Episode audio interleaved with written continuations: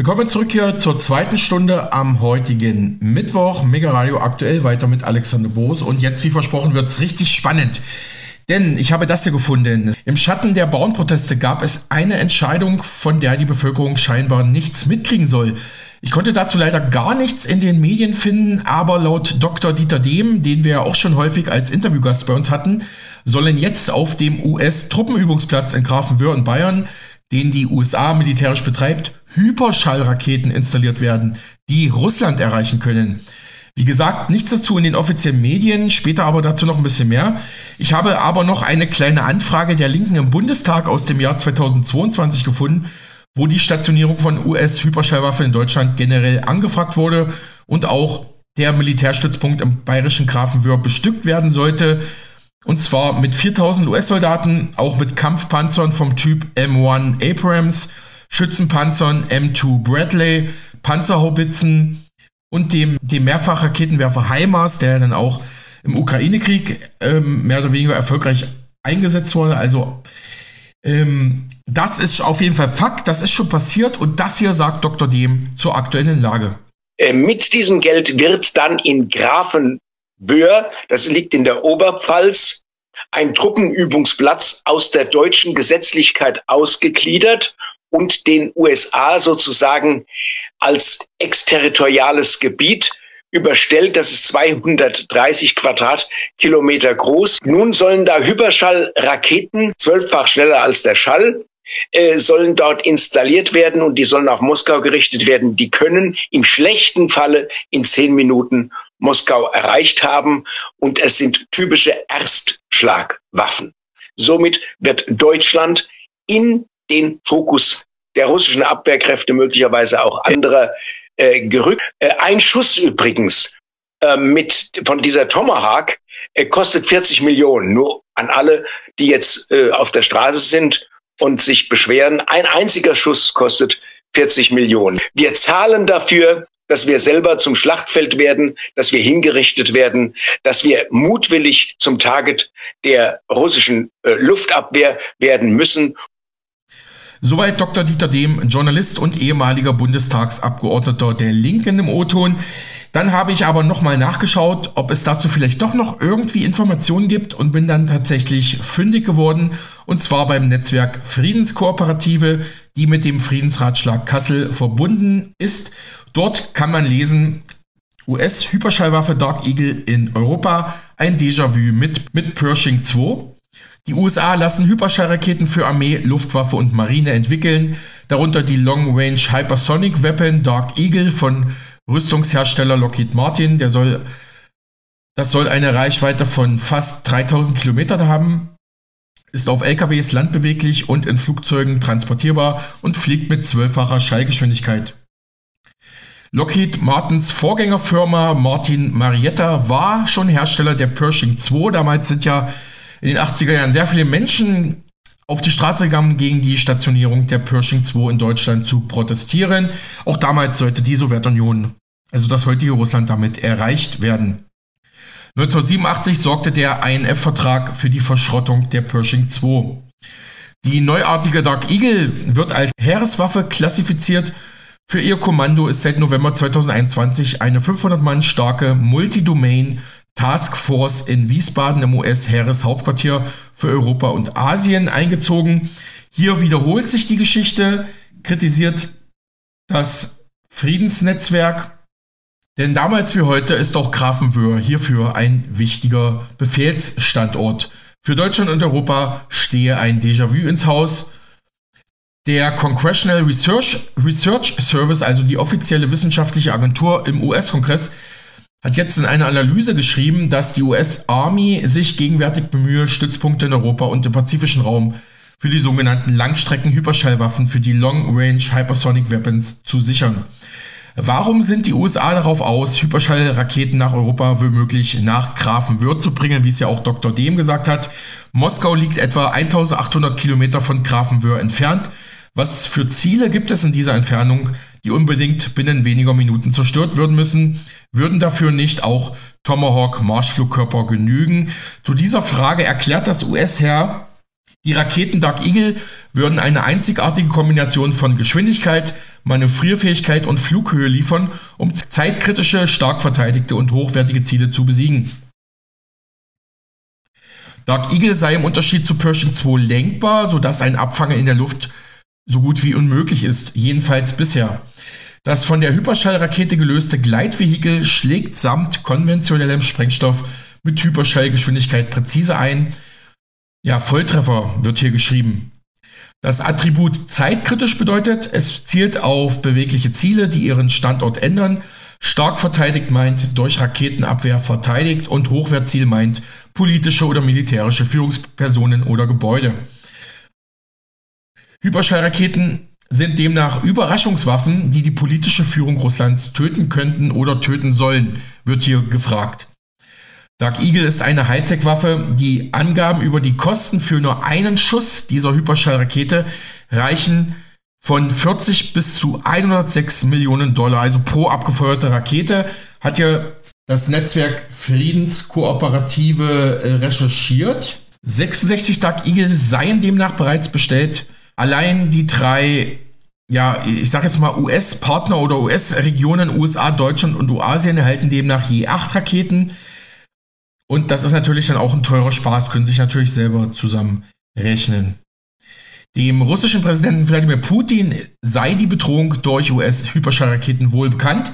In seiner Rede vom 21. Februar 2022, also zum Ukraine-Krieg sozusagen, beschrieb er die Gefahren, die ihm aus einer NATO-Mitgliedschaft der Ukraine erwachsen. Nach dem Austritt Trumps aus dem INF-Vertrag ergebe sich folgende bedrohliche Situation, sagte Putin damals. Die Flugzeit von Marschflugkörpern Tomahawk nach Moskau beträgt weniger als 35 Minuten, für ballistische Raketen aus dem Raum Charkow 7 bis 8 Minuten und für die Hyperschallraketen nur 4 bis 5 Minuten. Das bezeichnet man schon als das Messer am eigenen Hals. Putin befürchte also einen Enthauptungsschlag. Eins sei klar, schreibt ja dieser Bericht abschließend, kommen US-Hyperschallraketen nach Europa, wie jetzt Dr. Dem vermutet, steigen die Spannungen ins Unermessliche. Man muss dazu sagen, Dr. Dem ist auch in der Friedensbewegung in Deutschland auch sehr gut vernetzt und die sind natürlich auch nah dran, vor allem auch rund um Rammstein gibt es ja da einige Leute, die haben sicherlich ja auch gute Kontakte. Also ich würde das Ganze jetzt nicht abtun. Also kommen US-Hyperschallraketen nach Europa, steigen die Spannungen ins Unermessliche. Die russische Regierung sieht sich nachvollziehbar in seiner Souveränität bedroht. Die Raketen wirken in höchstem Maße destabilisierend. Die deutsche Ampel-Bundesregierung darf Hyperschallraketen in Deutschland nicht zulassen, wird hier gefordert. Die Multi-Domain Task Force des US-Militärs muss Deutschland wieder verlassen, so hier die Forderung. Das Ganze können Sie sich nochmal selber durchlesen unter www.friedenskooperative.de dann slash Friedensforum slash Artikel slash ein Déjà-vu mit Pershing 2. Also einfach ein Déjà-vu mit Pershing 2, Pershing 2 googeln, Friedenskooperative dazu schreiben, dann werden Sie auch sicherlich schon einen Treffer haben. Aber blicken wir mal zurück auf die Bauernproteste in Deutschland. Ich hatte ja schon mehrfach angekündigt an dieser Stelle, wir schauen uns mal an die bisherigen wirtschaftlichen Auswirkungen durch die Bauernproteste auf die deutsche Wirtschaft und auf die Versorgungslage über das besetzte Rewe-Lager in Norddeutschland und das leere Lager in Großbären bei Berlin, das kurzzeitig komplett leer war, hatten wir schon berichtet. Aber was ist nun mit der deutschen Konjunktur? Was Proteste und Streiks für die deutsche Volkswirtschaft bedeuten, berichtete die Tagesschau bereits am 10. Januar 2024. Bauern blockieren in Städten den Verkehr, der Bahnstreik behindert die Logistikketten. Welche Folgen haben Proteste und harte Tarifauseinandersetzungen für die deutsche Wirtschaft? Es sei eine schwierige Lage, vor der Deutschland stehe, sagt Carsten Junius, Chef Volkswirt beim Bankhaus Safra Sarasin. Streiks und Proteste kämen aus wirtschaftlicher Sicht zur Unzeit. Wir müssen damit rechnen, dass sich die deutsche Wirtschaft, die sich sowieso schon in einer Rezession befindet, weiter mit hohen Zinsen zu kämpfen hat in den kommenden Wochen und Monaten nicht erholen wird, warnt der Ökonom. Unberechtigt sind die Forderungen der Bauern und Gewerkschaften allerdings aus Sicht der Volkswirte nicht. Die hohen Energiekosten und die gestiegenen Preise betreffen nicht nur die Unternehmen selbst, sondern auch die Mitarbeiter und diese bräuchten langsam schlicht mehr Geld im Portemonnaie, meint zum Beispiel Chefvolkswirt Carsten Breschke von der ING Bank, denn die realen Einkommen seien zuletzt geschrumpft Es sollte jetzt endlich mal mehr sein als die Inflationsrate, sagte er mit Blick auf Lohnabschlüsse. Normalerweise gehören Streiks zum wirtschaftlichen Alltag dazu, schreibt die Tagesschau, und sind grundsätzlich kein Problem, wenn es nicht über Wochen zu einem Stillstand kommt. Was den Ökonomen vor allem Sorge macht, ist die Art und Weise und die Kompromisslosigkeit, mit der die Bauern jetzt ihre Forderungen darbringen. Gerade der Staat sei in der Bredouille, schätzen die Experten ein. So hätten die Krisen in den vergangenen Jahren Unsummen an Geld verschlungen. Irgendwann müssen wir als Volkswirtschaft realisieren, dass wir aufgrund der Pandemie, der höheren Energiepreise und der veränderten Sicherheitslage nicht mehr den Verteilungsspielraum haben, den wir noch vor Jahren hatten, so der Volkswirt Junius. Dazu komme der neuerdings sehr raue Ton, die Blockade von Autobahnen, Verkehrsknotenpunkten, Produktlagern, Handgreiflichkeiten eingeschlossen. Das sei neu in Deutschland und nicht gut, meint auch ING-Volkswirt Breschki. Ich kann nur hoffen, dass wir nicht französische Zustände bei der Aggressivität von solchen Streiks bekommen, denn das sendet ein verkehrtes Bild nach außen.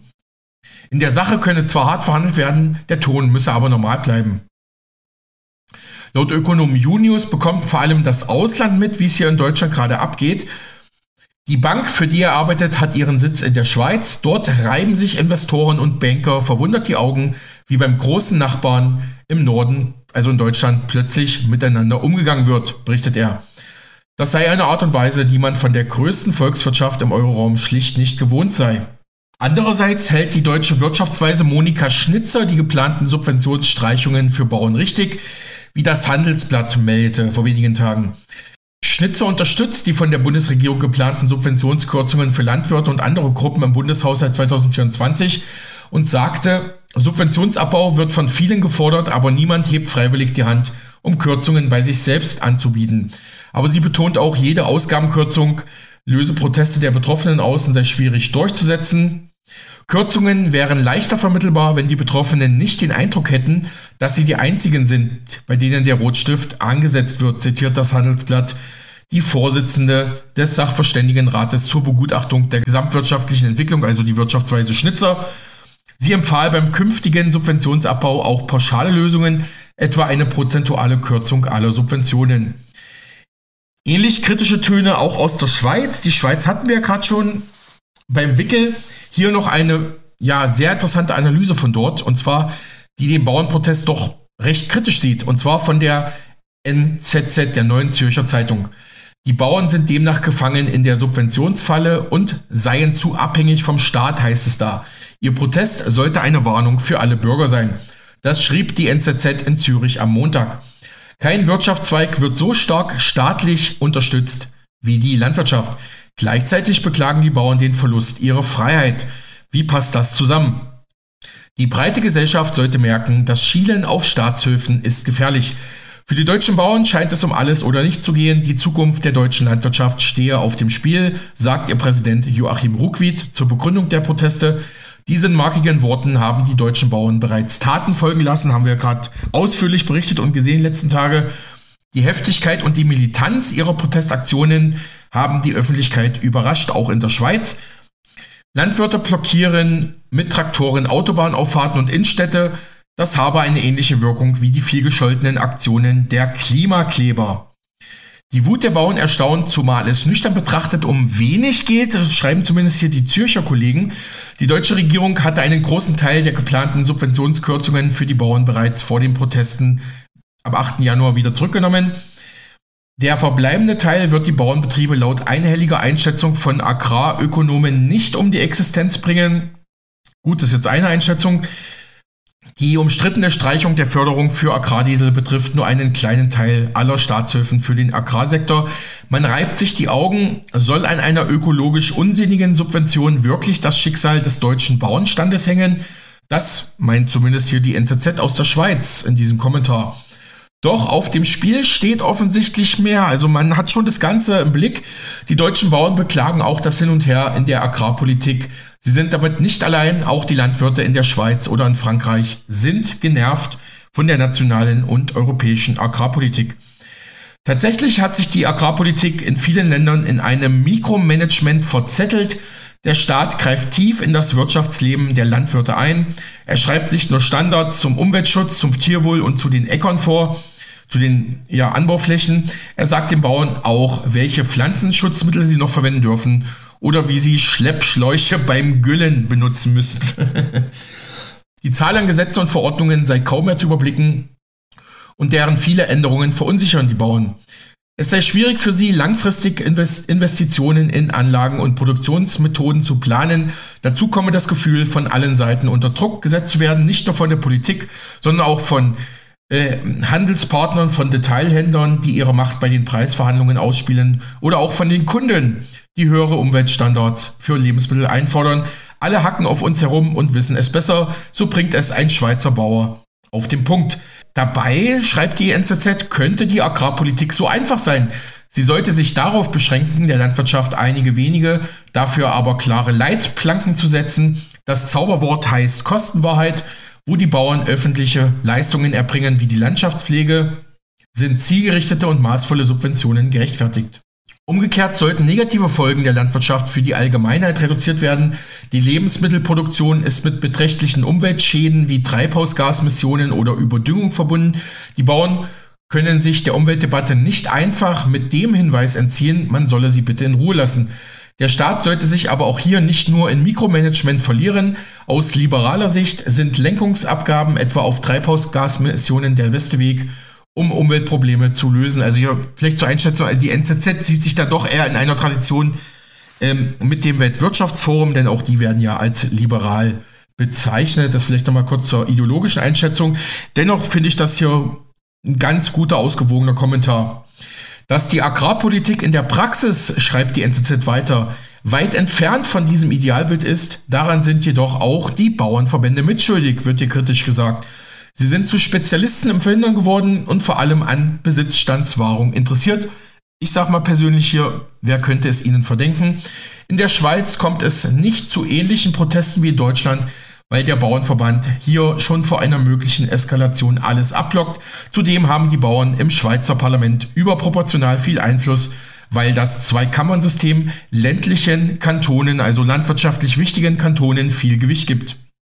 Mit ihrem politischen Powerplay haben sich die Bauern jedoch in eine paradoxe Situation hineinmanövriert.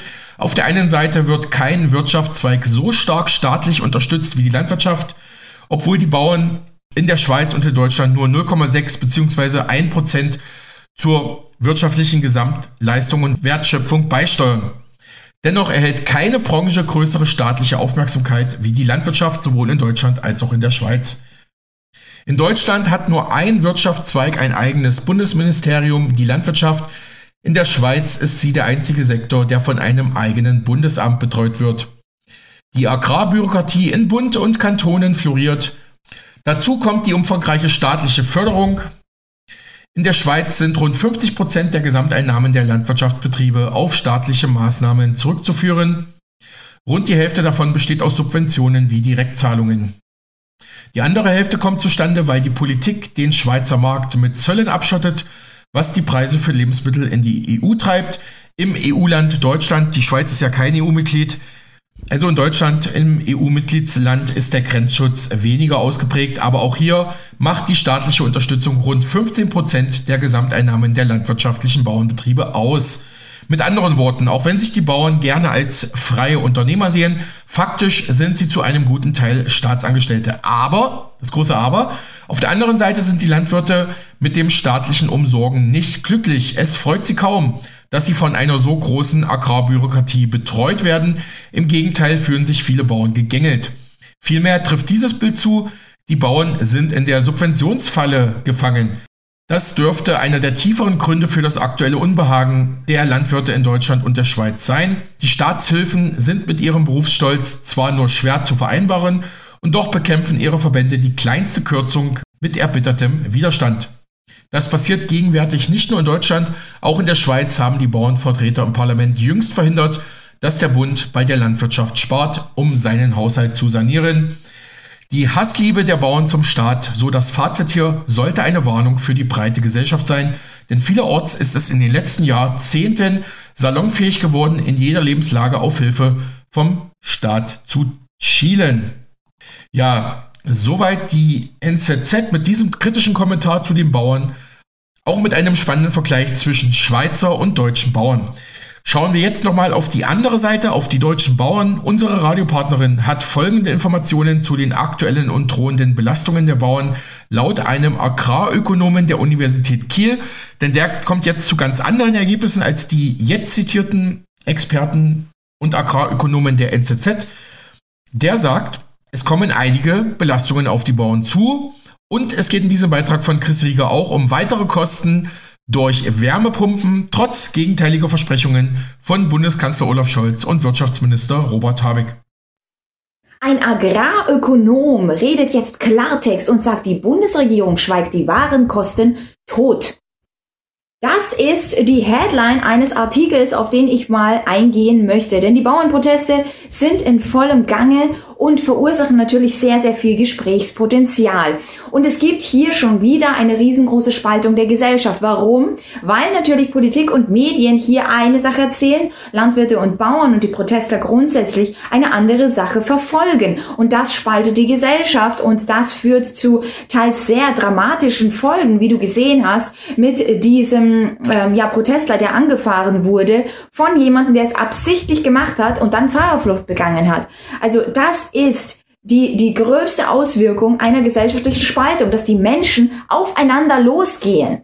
Also das finde ich ist absolut heftig, denn im Grunde sitzen die Menschen im gleichen Boot und dennoch machen sie derartige Dinge miteinander, beziehungsweise lassen sich so weit manipulieren, dass sie derartige Dinge machen. Aber schauen wir uns das mal an. Denn die Bauernproteste sind ja anscheinend ökonomisch überhaupt nicht begründet. Aber dieser Artikel ähm, ich sage dir, der führt nicht dazu, wie du denkst, obwohl man hier sagt, so ja, hat die Bundesregierung etwa gelogen, aber ähm, hier wird alles etwas anders dargestellt. Naja, gut. Einerseits kann man sagen, laut den Berichten ähm, Tagesschau, äh, ZDF oder äh, sonstigen Medien äh, bekommt man den Eindruck, dass die Wut der Bauern absolut ungerechtfertigt ist. Denn man hat doch ein Haushaltsloch, das muss gestopft werden und darunter sind eben derartige Maßnahmen und auf die Bauern geht man ja sowieso immer doch so stark ein, laut Regierung, ja.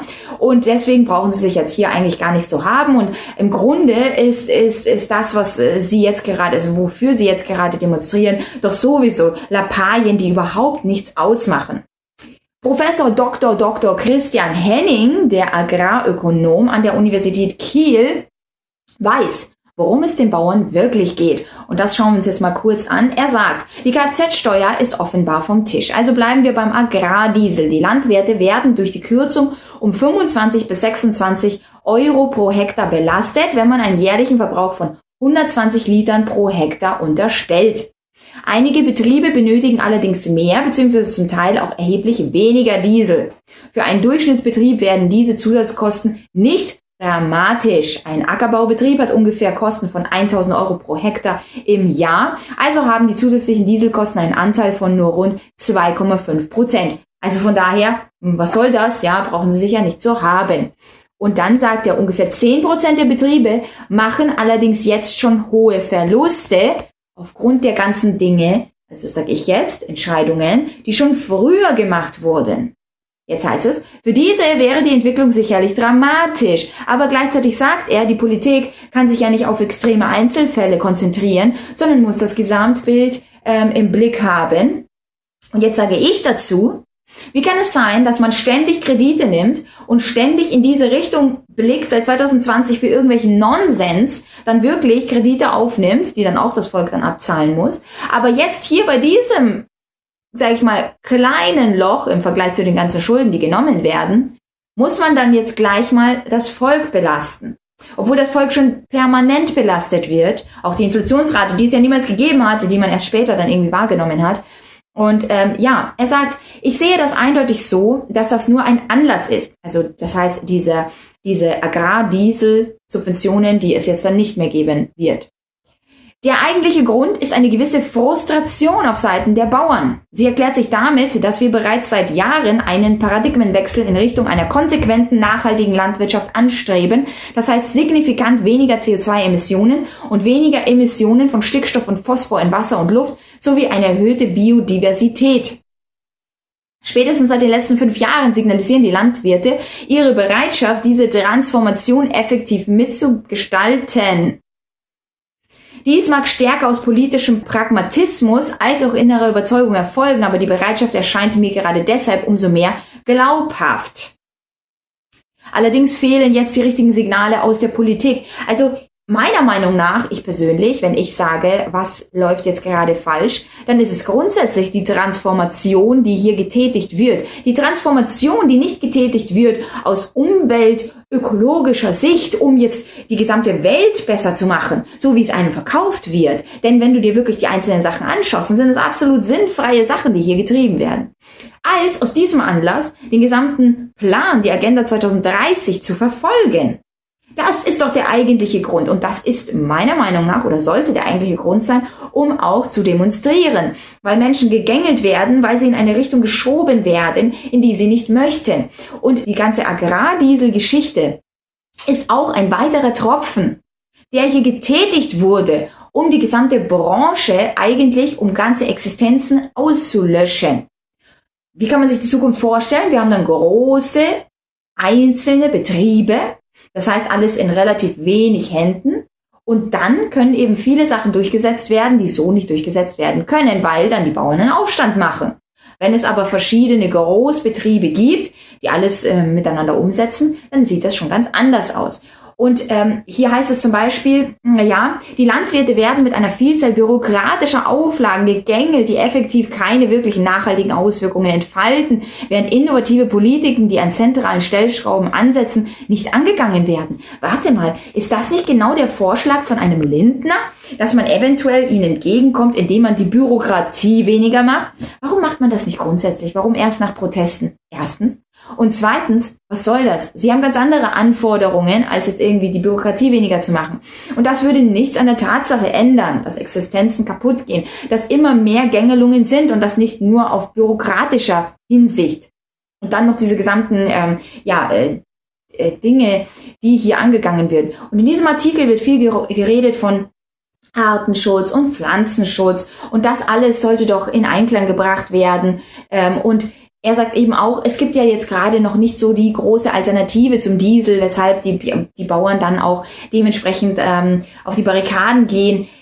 Ja, keine Alternativen. Wie wäre es mit selbstfahrende Traktoren, wie ein Bill Gates zum Beispiel das vorgeschlagen hat oder daran arbeitet? Wie wäre es mit gar keinem Fleisch mehr, sondern eher Laborfleisch oder möglicherweise Insekten, wie das auch schon gesagt wurde? Oder wie wäre es, wenn man auch gar keine natürlichen Produkte mehr erzeugt, sondern vielleicht eher dann äh, genmanipulierte Sachen, wo auch sich jemand sehr stark dafür einsetzt? Wie wäre es, wenn man sich diese Sachen anschaut, anstatt in einem Artikel, wo man das Gefühl hat, hey, das ist, äh, das ist ein Artikel gegen die Regierung, obwohl obwohl dieser ganze Artikel eigentlich widerspiegelt, was es nicht dagegen ist, sondern dass es gegen eigentlich die Dinge sind, die jetzt vorgenommen werden, dass man ganz andere Sachen in den Vordergrund schiebt. Also ich persönlich finde, dass diese Proteste äh, in der Hinsicht überfällig sind, weil schon all die Jahre die ganze Zeit alles so hingeschoben wird. Und wenn man sich jetzt diese eine Sache rauspickt und sagt, ja, deswegen sollte man jetzt nicht das Volk hier einen Aufstand planen oder sonstiges, die ganzen Entscheidungen in der ganzen Vergangenheit, all das hat dazu geführt, dass so viele Existenzen ruiniert wurden, dass das Leben für Menschen, der Wohlstand komplett verschwunden ist. Und all das sind Gründe, die man angehen sollte. All das sind die Gründe, warum die Wut jetzt langsam überkocht. Kostenexplosion bei Wärmepumpen. Jetzt wird der Strompreis verdoppelt.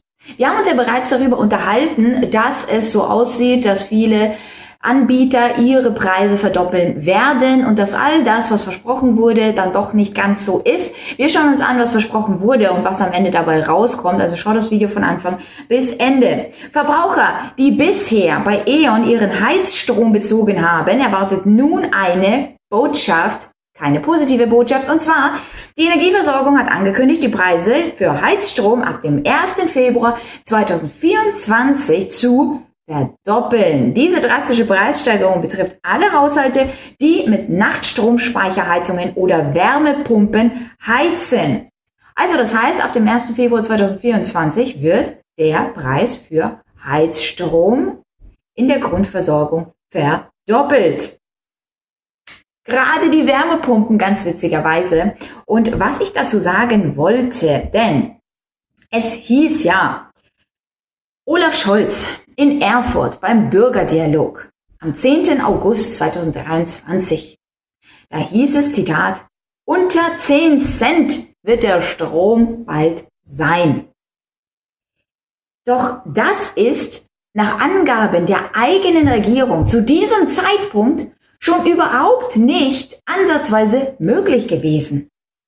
Denn, jetzt pass auf, die Preisprognose des Wirtschaftsministeriums für Strom in Deutschland hat ein Dokument veröffentlicht, das stammt vom 21. August 2023 und dort stand ähm, die Entwicklung der Netzentgelte und sonstige Angaben und Umlagen bei dieser Preisprognose.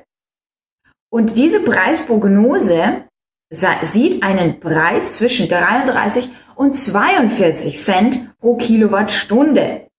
Ein Preis, der absolut dramatisch hoch ist, nicht nur äh, im Gegensatz zu der Prognose, die Scholz abgegeben hat von 10 Cent, sondern es ist natürlich dramatisch hoch für jedermann, auch für die Industrie, für die Wirtschaft und das ist einfach gigantisch. Und jetzt sieht man mal, wie skrupellos eigentlich die Lügen zu diesem Zeitpunkt waren. Und du musst sehen, wenn die Politik gescheitert ist, beziehungsweise mehr und mehr am Scheitern ist, dann werden die Lügen immer größer, um das Volk dann dementsprechend zu besänftigen.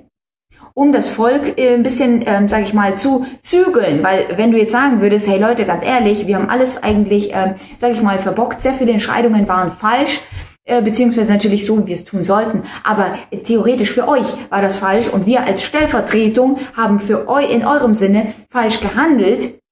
Ja, dann würden natürlich alle auf die Barrikaden steigen. Also man hofft es natürlich, ja. Also immer wieder habe ich gehofft, dass das äh, mehr und mehr passiert, dass die Leute sagen, nein, so und nicht weiter. Und nicht, dass die Leute jetzt alle irgendwie hier äh, wutentbrannt rumlaufen, sondern dass die Leute einfach anfangen, Nein zu sagen, zu sagen, das mache ich nicht mehr mit und für ihre eigene Unabhängigkeit und Freiheit dann für sich in ihrem Möglichkeitsbereich dann auch kämpfen. Nicht passiv daneben stehen und sagen, auch das geht mal vorbei. Ähm, ja, die Lügen, die einfach ins Gesicht schnalzt werden, geklatscht werden, sind definitiv offensichtlich. Und hier sieht man es, vor allem eben bei den Wärmepumpen, gerade da, wo, wo viele jetzt umgeswitcht sind.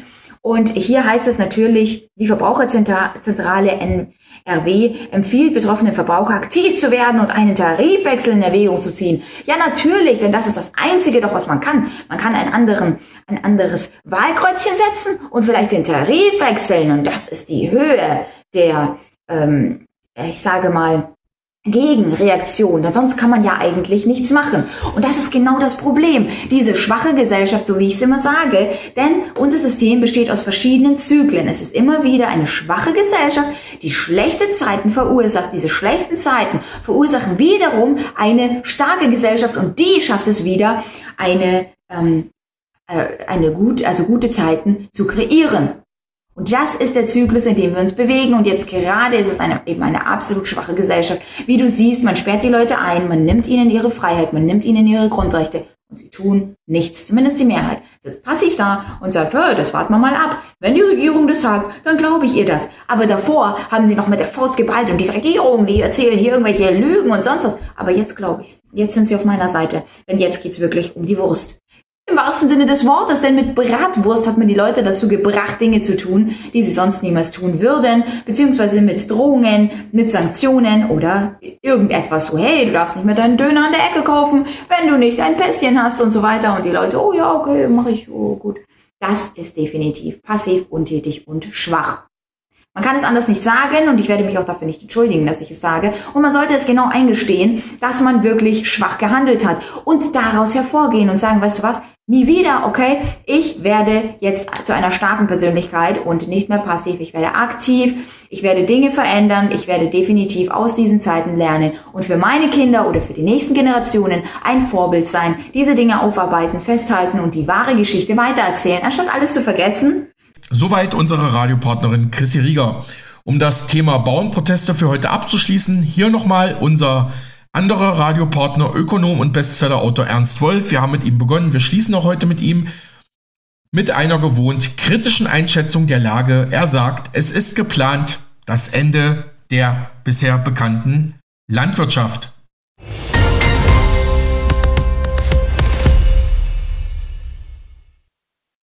Hallo, Ernst Wolf hier.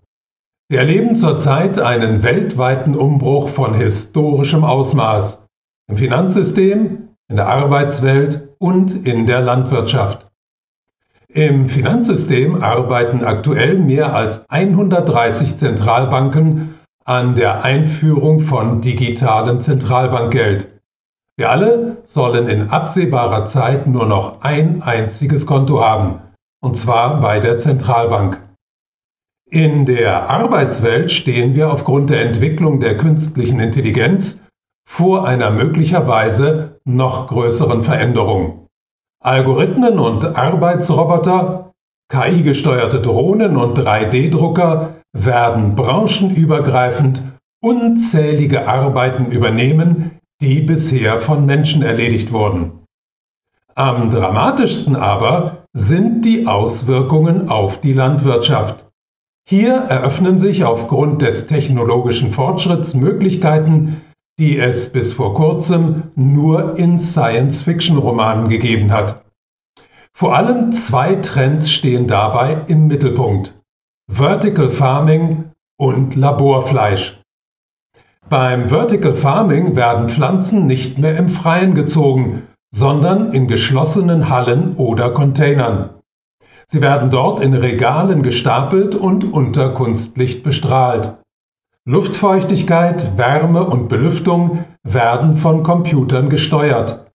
Die Wurzeln der Pflanzen wachsen auf Schaumstoffplatten in Behältern oder Rohren, durch die mit Nährstoffen angereichertes Wasser fließt. Das Ganze findet unter absolut sterilen Bedingungen statt, die Pflanzen kommen weder mit Sonne noch mit Erde, Regen oder Wind und auch nicht mit Insekten, Keimen oder Bakterien in Kontakt. Selbst der Tageslichtrhythmus wird zur Optimierung der Ernte künstlich gesteuert. Der zweite Trend betrifft künstliches, durch Zellkulturen im Labor erzeugtes Fleisch. Der Öffentlichkeit bekannt wurde dieses Fleisch im August 2013, als an der Universität Maastricht der erste zellkultivierte Hamburger vorgestellt wurde. Dessen Herstellung kostete damals noch mehr als 250.000 Euro. Mittlerweile liegen die Herstellungskosten bei etwa 10 Dollar pro Hamburger, bei fallender Tendenz. Das heißt, Laborfleisch wird in Kürze auf dem Markt mit richtigem Fleisch konkurrieren und es in absehbarer Zeit preislich sogar unterbieten können. Sowohl die künstliche Aufzucht von Pflanzen als auch die künstliche Herstellung von Fleisch haben Großinvestoren aus aller Welt angelockt, die hier ein Milliardengeschäft wittern. Und das nicht zu Unrecht. Beim Vertical Farming braucht man keine Felder mehr, keine Landmaschinen, kaum noch Personal, man spart Wasser, Insektizide und Pestizide, ist wetterunabhängig und kann, wenn man die Fabriken oder Container in der Nähe von Ballungszentren platziert, auf einen großen Teil der Logistik verzichten. Mehrkosten gibt es nur bei der Energie. Es ist daher sicherlich kein Zufall, dass die größte äh, bisher entstandene Fabrik dieser Art im vergangenen Jahr in Dubai eröffnet wurde, wo Energie bekanntlicherweise kaum etwas kostet. Was das Laborfleisch angeht, so sind die Einsparungen noch wesentlich gewaltiger. Man braucht keine Tiere mehr, kein Futter, keine Weiden, keine Tierärzte, keine Tiertransporter, keine Schlachthöfe und man spart immens beim Personal. Zudem spart man das kostspieligste überhaupt, nämlich Zeit. Während ein Mastbulle 18 bis 20 Monate bis zur Schlachtreife braucht, braucht Laborfleisch nur drei bis acht Wochen, bis es abpackfertig verkauft werden kann. Die Zukunftsvision der Großinvestoren zu denen unter anderem Vermögensverwalter wie BlackRock, Vanguard und State Street sowie Ultrareiche wie Bill Gates Google-Gründer Sergey Brin oder Richard Branson gehören, sieht in etwa so aus. Irgendwann soll es ein weltumspannendes Netz von 3D-Druckern geben, in denen dieses Fleisch hergestellt wird. Diese 3D-Drucker werden dann von Lizenznehmern betrieben, die für jedes Stück Laborfleisch eine Gebühr an die Lizenzgeber zahlen müssen. Kein Wunder also, dass in den vergangenen Jahren hunderte Millionen in die Entwicklung von Kunstfleisch und Kunstpflanzen geflossen sind. Alleine 2021 waren es beim Laborfleisch 1,9 Milliarden Dollar.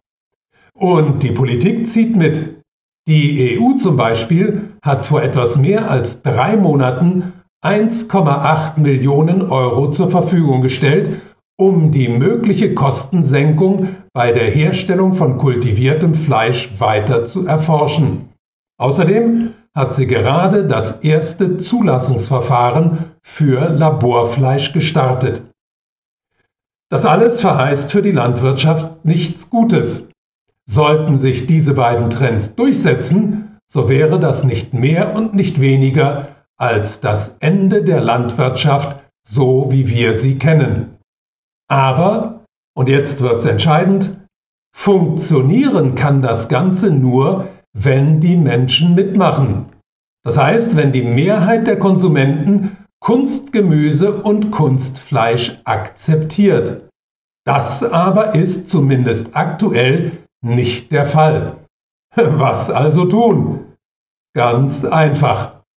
Man nehme die Ideologie vom Klimawandel und der uns allen drohenden Wetterapokalypse, jage den Menschen Angst und Schrecken ein und präsentiere ihnen Kunstgemüse und Kunstfleisch wegen des geringen Wasserverbrauchs, des niedrigen Methanausstoßes, der Verminderung von CO2-Emissionen als Lösung.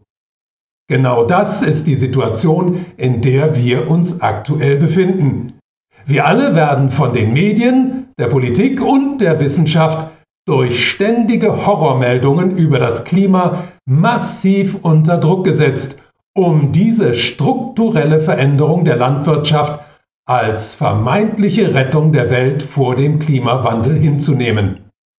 Wie absurd das Ganze ist, zeigt unter anderem auch, dass zu der am World Economic Forum gegründeten Allianz von Konzernen, die sich global als Klimaführer zusammengetan haben, folgende Unternehmen finden.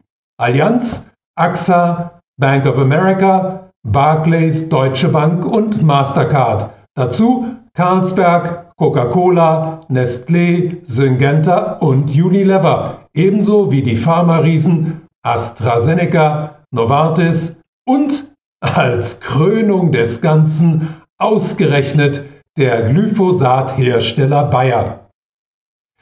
Es ist wirklich höchste Zeit zu erkennen, welches Spiel hier gespielt wird. Es geht weder um die Rettung des Planeten noch um die Verbesserung der Umwelt, die eigentlich dringend nötig wäre.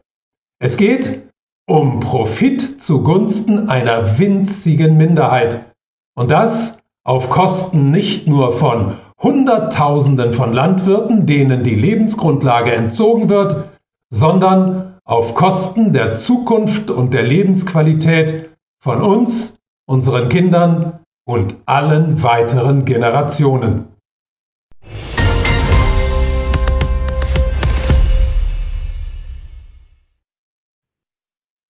Hallo, Ernst Wolf hier. Der Deutsche Bauernverband ruft gemeinsam mit den Landesbauernverbänden ab dem 8. Januar zu einer landesweiten Aktionswoche auf, die am 15. Januar in einer Großdemonstration in Berlin ihren Höhepunkt finden soll. Offizieller Anlass ist die von der Ampelkoalition geplante Streichung der Steuervergünstigungen beim Agrardiesel und bei der Kraftfahrzeugsteuer. Die Verärgerung der Landwirte wundert einen nicht, wenn man bedenkt, wie sie seit Jahren immer stärker unter Druck gesetzt werden, mit der Folge, dass immer mehr kleinere und mittlere Höfe aufgeben und großen Agrarbetrieben weichen müssen. In Zahlen ausgedrückt sieht die Situation folgendermaßen aus. Gab es 1995 in Deutschland noch circa 390.000 Landwirtschaftsbetriebe, so waren es 2020, also ein Vierteljahrhundert später, nur noch etwa 240.000. Noch erschreckender sind die Zahlen für die Europäische Union. Von 2005 bis 2020, also innerhalb von nur 15 Jahren, fiel die Zahl von 14,4 Millionen Betrieben auf 9,1 Millionen. Das entspricht einem Rückgang von rund 37 Prozent. Man sieht also, es hat in der Landwirtschaft so wie auch in der Industrie auf Kosten kleiner und mittlerer Betriebe einen schnell fortschreitenden Konzentrationsprozess und damit eine kräftige Umverteilung von unten nach oben gegeben. In den vergangenen drei Jahren hat sich die Lage der Bauern weiter zugespitzt. Zum bereits geschilderten Strukturwandel sind auch noch die Lieferkettenzusammenbrüche infolge der Lockdowns gekommen, Außerdem die erschwerte Wartung und Reparatur von Landmaschinen durch den Chipsmangel, die Erhöhung von Maut- und CO2-Steuern, die Verteuerung von Düngern, insbesondere durch den Ukraine-Krieg, und die erschwerte Kreditaufnahme aufgrund der Erhöhung der Zinsen durch die Europäische Zentralbank. Aber das ist noch nicht alles. Dieses Trommelfeuer an Problemen ist auch noch verschärft worden, und zwar durch immer neue bürokratische Vorschriften und Regulierungen, fast alle im Namen des Klimas. Dass auf diese Weise immer mehr Bauern den Kampf ums Überleben verlieren und zu Opfern internationaler Agrarkonzerne werden, ist allerdings kein Zufall. Wir erleben ja zurzeit weltweit eine wirtschaftliche und gesellschaftliche Zeitenwende, den Aufbruch in das digitale Zeitalter. In das führt uns allerdings eine verschwindend geringe Minderheit, und zwar ohne dass die Mehrheit in irgendeiner Weise ein Mitspracherecht hätte. Diese Minderheit, ein Kartell aus mächtigen Finanz- und IT-Konzernen, verfolgt dabei mehrere Ziele, die inzwischen auch als Great Reset bekannt sind. Sie will uns alle biometrisch erfassen, Sie will uns allen neues Geld, also digitales Zentralbankgeld aufzwingen und sie will die Landwirtschaft von Grund auf umgestalten, und zwar durch sogenanntes Smart Farming. Dazu zählen die Automatisierung der Arbeit von Traktoren und Geräten, die Verwendung von Drohnen oder Arbeitsrobotern und der Einsatz der künstlichen Intelligenz, zum Beispiel durch die Anwendung von Algorithmen im Pflanzenbau. Aber das ist nicht alles. Der Great Reset im Bereich der Landwirtschaft setzt vor allem auf die Erkenntnisse der synthetischen Biologie, also auf genetisch verändertes Saatgut und neuerdings auch auf Laborfleisch. All das verkaufen uns die Protagonisten des Great Reset als Maßnahmen, die in unserem Interesse gegen den Klimawandel getroffen werden. Saatgut muss angeblich manipuliert werden, um die Pflanzen gegen den Klimawandel resistent zu machen. Und Laborfleisch muss normales Fleisch ersetzen, da ja Rinder, Schweine und Schafe zu viel Methan ausstoßen. Das alles ist keine Satire, sondern bittere Realität. Dahinter verbirgt sich ein Milliardengeschäft, in das bereits zahlreiche Großinvestoren eingestiegen sind. Es bedeutet aber auch die vollständige Unterwerfung der Landwirtschaft unter diese Investoren, denn die Lizenzen und die Patente sowohl auf klimaresistentes Saatgut als auch auf klimaneutrales Laborfleisch gehen natürlich nicht an die Landwirte, sondern an die Vertreter des Kartells. Smart Farming wird, und darüber sollten wir uns im Klaren sein, genauso wenig zur Rettung der Welt beitragen wie der gesamte Rest der Klimaagenda. Smart Farming ist nichts anderes als ein Riesengeschäft zugunsten einer winzigen Minderheit und außerdem das Ende der Landwirtschaft, wie wir sie kennen. Eine besonders unrühmliche Rolle bei dieser fatalen Entwicklung spielt die Politik, die sich der Agenda des Great Reset fast vollständig untergeordnet hat. Als größter Gegner der Landwirte haben sich dabei innerhalb der deutschen Ampelkoalition die Grünen erwiesen, die zurzeit das Wirtschafts- und das Landwirtschaftsministerium innehaben. Sie scheinen keine Grenzen zu kennen, wenn es darum geht, die Landwirte immer weiter in die Enge zu treiben und den Großinvestoren einen roten Teppich auszurollen. Wie aber steht der Bauernverband zu dieser Entwicklung? Es ist schwer zu glauben, aber der Bauernverband steht ihr nicht nur hilflos gegenüber, er fördert sie sogar. Auf seiner Website kann man nachlesen, dass er sämtliche Klimaziele der Vereinten Nationen und die Vorgaben der Klimagipfel unterstützt und sich voll und ganz hinter deren CO2-Agenda stellt. Auf dem Parteitag der Grünen im November in Karlsruhe konnte man ihn sogar unter den Ausstellern und Sponsoren finden. Was aber veranlasst den Bauernverband nun im Januar 2024 dazu, von sich aus zu einer Aktionswoche mit Großdemonstration aufzurufen. Vermutlich die wachsende Unzufriedenheit, vor allem kleinerer und mittlerer Landwirtschaftsbetriebe, die sich in den vergangenen Wochen und Monaten in zahlreichen lokalen und regionalen Protestaktionen Luft gemacht haben, die sich wiederum in einen Flächenbrand zu verwandeln drohen. Man kann also davon ausgehen, dass der Bauernverband nicht ganz freiwillig handelt, sondern aus reinem Selbsterhalt auf die Proteste reagieren und dem Druck der Basis nachgeben muss. Heißt das nun, dass man diese Protestaktionen ablehnen sollte? Nein, ganz im Gegenteil.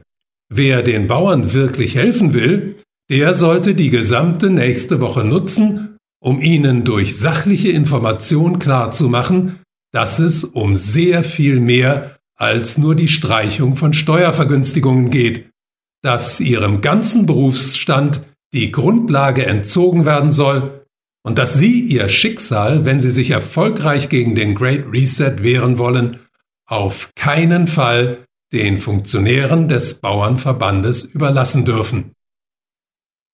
Sagt abschließend für heute unser Radiopartner, Ökonom und Bestsellerautor Ernst Wolf. Hier nochmal der Hinweis auf tkp.at kann man einige interessante Beiträge auch zu Ernst Wolf nachlesen. Einfach mal googeln. tkp.at Ernst Wolf. Vielen Dank auch für die ganzen Informationen immer wieder an unseren Medienpartner tkp.at, dem kritischen Wissenschafts- und Politikblog in Österreich. Und ja, mit diesen Worten schließen wir die Sendung für heute. Es gibt noch einiges zu berichten, aber aus Zeitgründen machen wir das alles die nächsten Tage. Die Welt steht wirklich im Tumult, aber halten Sie den Kopf hoch, machen sich ein paar schöne Gedanken. Wir bleiben dran und bis dahin eine gute Zeit.